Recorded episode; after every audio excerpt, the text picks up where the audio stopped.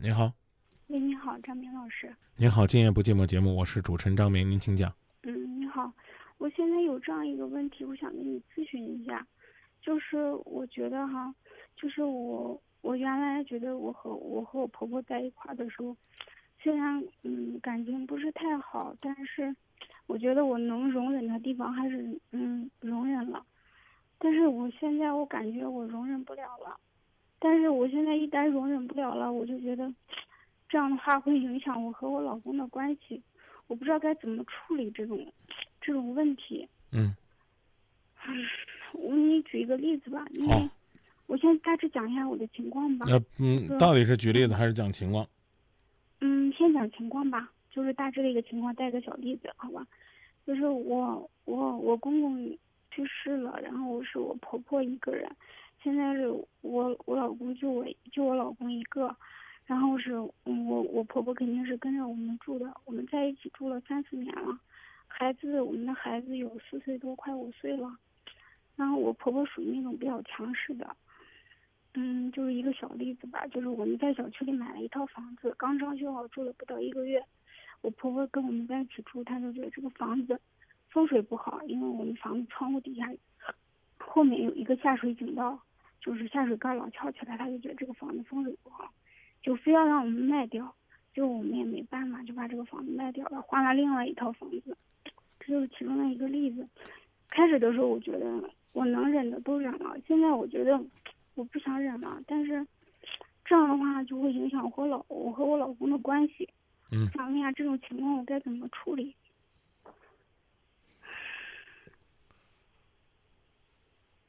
你老公支持你？对他母亲的忍让吗？他能够在你所做的这些忍让之后，给你一个拥抱，给你一个鼓励，给你一个认可吗？他说他觉得他比较感激我，就是能比较什么？比较感激我。哦，那除了感激呢，还做了什么？除了感激，他也没有别的办法，因为他告诉我，嗯，他结婚前我们是大学同学嘛，结婚前他就告诉我，他说他们俩属于那种比较不讲理的人，然后，嗯，结婚前我也不了解的嘛，我就想着，嗯，我只要对他好，他肯定会对我好，是这么想的。然后相处了这么几年，我觉得有孩有孩子没？有呢。啊，在带孩子方面没有什么问题是吧？也有呢，但是我想着我我能尽量做出让步的，我就让步。嗯，我支持你继续去让。我个人认为这还不算原则问题。嗯，老人家呢有老人家的想法，老人家有老人家的生活方式，老人家呢并没有逼着你非要你在某个态度上去做出什么坚定的让步，他只不过是在他的某些处理问题的方式上比较强势。既然你的丈夫呢他都没有呢表达。要去做一些抗争，那我觉得呢，可能还没必要自己站出来去当这个炮灰，更何况就像你自己说那样，当完之后，呃，老公也未必领情，跟婆婆呢闹僵那是肯定的。这个我想知道这种情况，嗯，我得持续多长时间？嗯，不是持续多久，是在哪些事儿上？啊，我个人呢，尤其建议，凡是小事，事事都让，轮到大事才有可能有发言权、有抗争的必要。我我跟你说这意思，你明白吗？啊，你在大事上你去争了，然后呢，在小事上他让步，你是吃亏的。说这意思明白吧？要让要让就让小事儿啊，要抢就抢大事儿。那大事呢？但是我不让，不还是影响家庭和谐吗？哎，大事呢？那大家就得慎重对待了，就可以允许大家彼此讲道理了。你比如说今天中午吃什么这事儿，你跟你跟老公跟婆婆讲道理有意义吗？没有意义，一点意义都没有，是不是？关于我们这个假期去哪儿玩这事儿有意义吗？可能也没什么意义。是呀，我也觉得是，但是你想。家里边总有一些事情说大不小，说大不大，说小不小。嗯，就像房子这件事儿，还有别的事情。哎呀我就觉得，哎呀，我就觉得我如果我让了这一次，还有下一次，什么时候是个尽头？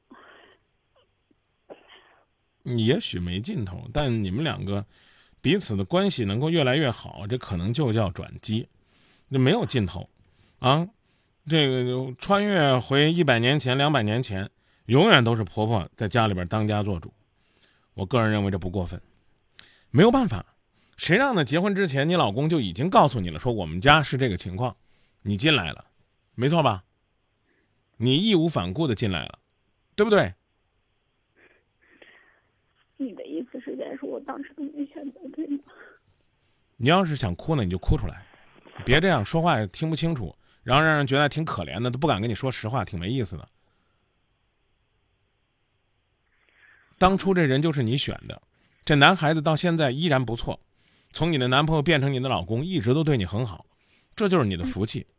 他妈，从你认识他之前就是这样，在家里边就是说一不二。你来了，能征求征求你的意见就算进步，不征求你的意见那算他继续保持优良传统。而张明什么什么时候会变？我刚刚已经告诉你了，永远都不会变，只是说他在发表自己观点的时候，慢慢的会越来越多的考虑你的感受，就算是你的幸福。我刚跟你说了，穿越到一百多年前就是这。啊，你你怎么了？你小两口组组织家庭了，你就可以翻天了？你闹革命了是吧？当家做主人了？我没有这个意思。对呀，没有这门儿，啊，对不对？那更不要再讲更加封建的了，在家从父母，是不外嫁从丈夫，丈夫死了从儿子，这就是女人一生的轨迹，那更没有没有主见可言了。所以我明确告诉你，你让让，能不闹矛盾，就是你的幸福。别觉得张明，别觉得张明说的狠，哎，别觉得张明说的狠。有的情况下，不管你怎么让，无理取闹，非得收拾你，这种婆婆也多了去了，对吧？对。啊，那怨怪什么呢？第一，我刚讲了，婆婆太强势；二，丈夫太窝囊。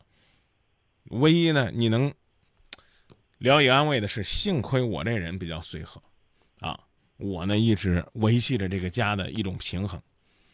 这有点像什么呢？就像是那个比萨斜塔一样，你说它斜不斜？它斜，但它不倒，就怪好。我说这意思明白吧？所以不要讲那么悲观的话，说呀，张明这什么时候是个尽头？不好意思，说的很难听，没有尽头。老太太一个人含辛茹苦把你老公拉扯大，多少年呢？他就就自己对你公公走了多少年了？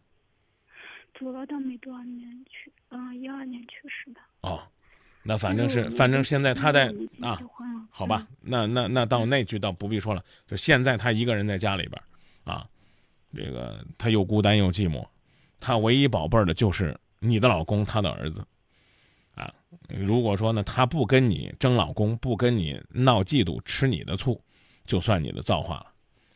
别问我什么时候是头，我不想许给你。比如说什么，你你这婆婆再改嫁了啊，什么什么，这这这都是骗人的，知道吧？他对他儿子的控制是永远都不会放松的。你的老公越成熟，比如说啊，比如说，家里边有五万块钱，你不发表观点，他说存银行别动，你老公说我要买股票，赔一次，下一次你们还敢说吗？肯定你不敢了。要说也是你老公说，说我这次一定能翻本，我一定要投股市。就是你的老公，如果在家里边敢拿大主意，拿了还对，那么坚持个三次、五次、十次、八次，你老公在家里边才有可能有决断权。这个话呢，你也千万不要听着，这个太悲观啊！你老公要是个这样的人，你在他这儿，在你老公这儿，也一样。和你在你婆婆那儿感觉是差不多的，我跟你说这意思，你明白吧？我明白。啊，只要是有一个强势的人，你就只有默默的服从。你也别觉得说你老公强势起来了，你吹着准边风，你就能把你老公吹倒，不一定。所以这个就有多么漫长，不在于你有多么能忍，而在于你老公有多么英明，有有多快能够站起来。如果你老公永远是他妈怀里那个宝。话难听点儿，他他就算是您家这老太太人走了，你这家里边有个大姑姐啊啊，有个嫂子啊啊，有个哥呀、任何一个人都能替你老公做主，因为他就是那种从来没当过家的人，懂了吗？但是我觉得他他也不是你说的那种软对呀、对呀、那如果如果你老公不是这样的人的话，那就充分证明你们的家是很有希望的。就是你自己就就严格来讲，解决你们家就是让你如此压抑的核心和关键所在，只有你自己的心态，谁都帮不了你了。我说这意思你明白吧？就你老公已经很有主见了，而且在事情上很能拿主意，但他依然拿不到机会，那就只能是这了啊。那然后我多问一句，你婆婆有没有无事生非、故意刁难？应该还没有吧？他应该属于那种比较自信的，他啊，他对对，所以你就直接回答我。你看你这姑娘要学会聊天啊，没有过无事生非、故意刁难吧？对吧？有时候也有，有时候很偶尔的。哎，那基本上就没有。为什么要让你承认没有呢？就是他坚持，甚至他有的时候说话很强硬，是因为他超级自信。对，超级自信。对嗯啊，他嗯一个人在这个家里边儿这种强势的位置，他认为是不可撼撼动的。对，啊，这就够了。这就说明你婆婆本性不坏，她只是摔打太多，她必须如此。她不是说，哎，我这媳妇来了，我非整死她，不是这意思，明明白吗啊嗯对，啊！如果是这样的话，我刚刚就说了，嗯是你的福分。你看，我已经说了几次了，老公懂得疼你，是你的福分，对不对？啊，婆婆呢如如此强势，但却不是说刁蛮不讲理，你的福分。他有的时候说话的态度极其强硬，极其不讲理，但嗯不是针对你，对，你的福分。我们家人也这么说，我爸我妈也说，他不是针对你，说他就算换了一个人，我换成别人，他还是会比比这样对别人。啊你要真你要真是换了一个婆婆，保不齐呢，还没她这么坦坦荡荡的。我说的意思你明白了吗？我明白你的意思，现在我就觉得自己比较矛盾的是，我为什么非要在这个家中委曲求全，然后获得大家的那种，大家之间的所谓上的和谐？对我刚才已经跟你讲了，你再换一个婆婆，可能还不如这呢。那我没换，我怎么知道呢？那你去换换试试呗。要不然的话，我们来论证一下可能性。第一，你遇到一个超级无比通情达理、处处忍让儿媳妇儿的婆婆，你认为可能性有多大？你说实话那，那天底下就没有好婆婆了吗？你你想找个好婆婆，那你也得是个好媳妇儿啊。你是个好媳妇儿，那也得你找个好男人呢。乖，我给你介绍一个全天底下最好的婆婆，她男人要不行怎么办呢？你你要报这个理论跟我抬杠就没意思了，我拦着你干嘛呢？你随便折腾去，你就算离了结，结了离，离了结，结了离，最后你找不着了，你再打电话到今夜不寂寞哭诉，我也绝对不会幸灾乐祸的说，你看张半仙儿厉害吧，早就算出来你找不着合适了，我绝不说这样的话。我只是请你算算成本和代价。你先要找一个是五里八乡的好婆婆，还是要找一个大家都觉得是好男人的好男人？你跟我说，嗯，那肯定是老公最重要了。你想找一个无比、无与伦比的好男人？请问，什么样的家庭会产生好男人？什么样的家庭？对，这个家庭应该是家风很正的，应该是有情有爱、有义有礼、有担当的。那既然是有责任、有担当，要么公公，要么婆婆，一定她的身上有这种坚毅、坚定、坚强、自信的品格。才会熏陶、感染、遗传到，，，那个所谓的好男人身上。啊，这是我给你论证的。至于什么比例啊，什么玩意儿，不帮你算了。你刚问我那问题真的挺好笑的。我不换，我怎么知道呢？妮儿，你琢磨琢磨，现如今你跟一个不相干的人打电话，还都这么强硬的要表达你的观点。再过三十年，你当婆婆了，你你你先现在你就假设一下，你是会换位思考的，一味的让着儿媳妇儿呢，还是觉得以我老人家五十多年的生活经验，我还是要坚定我自己的想法呢？不是挖苦你啊，妹子！再过三十年，您老人家这盏灯也不省油，知道不？那没什么不好啊，我没有害人的心呐。你看过《亮剑》没？看过，李幼斌演那个对吧？对啊，我就我就给你举个例子，嗯，这个真是在现实生活当中结婚，你是选李云龙那样的呢，还是选政委赵刚那样的呢？应该选赵刚那样的。哎，十有八九都会这么说。嗯，但赵刚永远给不了田雨像李云龙那样强硬的浪漫。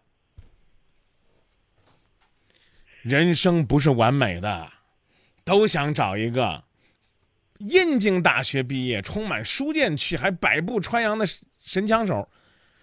我这话可能有点难听，你配吗？琢磨琢磨这个道理，人的性格真的是多样性的。那么你找这个人的性格可能很好，但他的家庭又是多样性的，这就是生活。所以呢，还是那句话，你你可以你可以重新换一个婆婆去试试，但是呢，我希望你明白，你来到这个世界上选择一段婚姻是要找好男人的，知道吧？你找到了一个婆婆，她很强硬，她没有坏心眼儿，然后在她身边有一个无比爱你的男人。我这个描述不算错吧？嗯，也算是吧。啊，好啊，不不好，嗯我我们就放在这儿啊，无比强硬，嗯没有坏心眼儿，有一个很爱你的男人，对吧？但是他有时候会影响我老，我感觉他有时候会，婆婆会影响我和我老公的关系。啊你那是那。那是你们处理的问题的事儿啊，这算 A 情况啊嗯，A 情况。B 情况就是有一个不爱你的老公，有一个超级对你好的婆婆，你恨不得想拿她当妈，这要不要？这肯定不要吧？嗯对吧？然后下一种情况，啊，有一个超级爱你的老公，还有一个超级让着你的婆婆，然后呢，你在家里边呢，就能够呢享受自己所所要享受的一切，这种是上上之策，对不对？对。啊，第三种情况，还有没有第四种情况？就是恶婆婆、恶老公，然后有一个在家里边天天受气的你，老公呢不是家庭暴力就是出轨，就是有原则问题，婆婆呢也是脾气超级强硬，而且就是针对你，无理取闹嗯，无事生非。你跟我说说还有没有第五种可能性？没有了吧？就是就是婆婆好，老公也好；婆婆这个差，老公也差；婆婆好，老公差；老公好，婆婆差，嗯对不对？就这四种情况，是不是？嗯对。你是已经占了这四种情况当中的上上之之选，或者叫中上之选。有一个爱你的老公，有一个脾气强硬的婆婆。那换句话说，好老公，不好的婆婆，是这么理解吧？嗯对不对？而且这个婆婆不是针对你，只是性格如此，这基本上又可以再加五分。那换句话说，你现在的幸福指数，单就公婆婆婆媳关系这块来讲，基本上快到八十分了。我讲的意思你明白不？我明白。明白吧？你现在要把这八十分推翻了，然后你重新去选择，剩下是有三种可能性的。我刚给你论证了吧？婆婆好，老公好；婆婆好，老公差；婆婆老公都差，对不对？就剩这三种情况了，对不对？对。那姑娘，你给我算算你的选择幸福的几率是多大？你琢磨去啊！就说到这儿，好的。哎再见啊！嗯，好好，再见。嗯两个对我恩重如山的人，你们不要再争，我对谁的感情最深？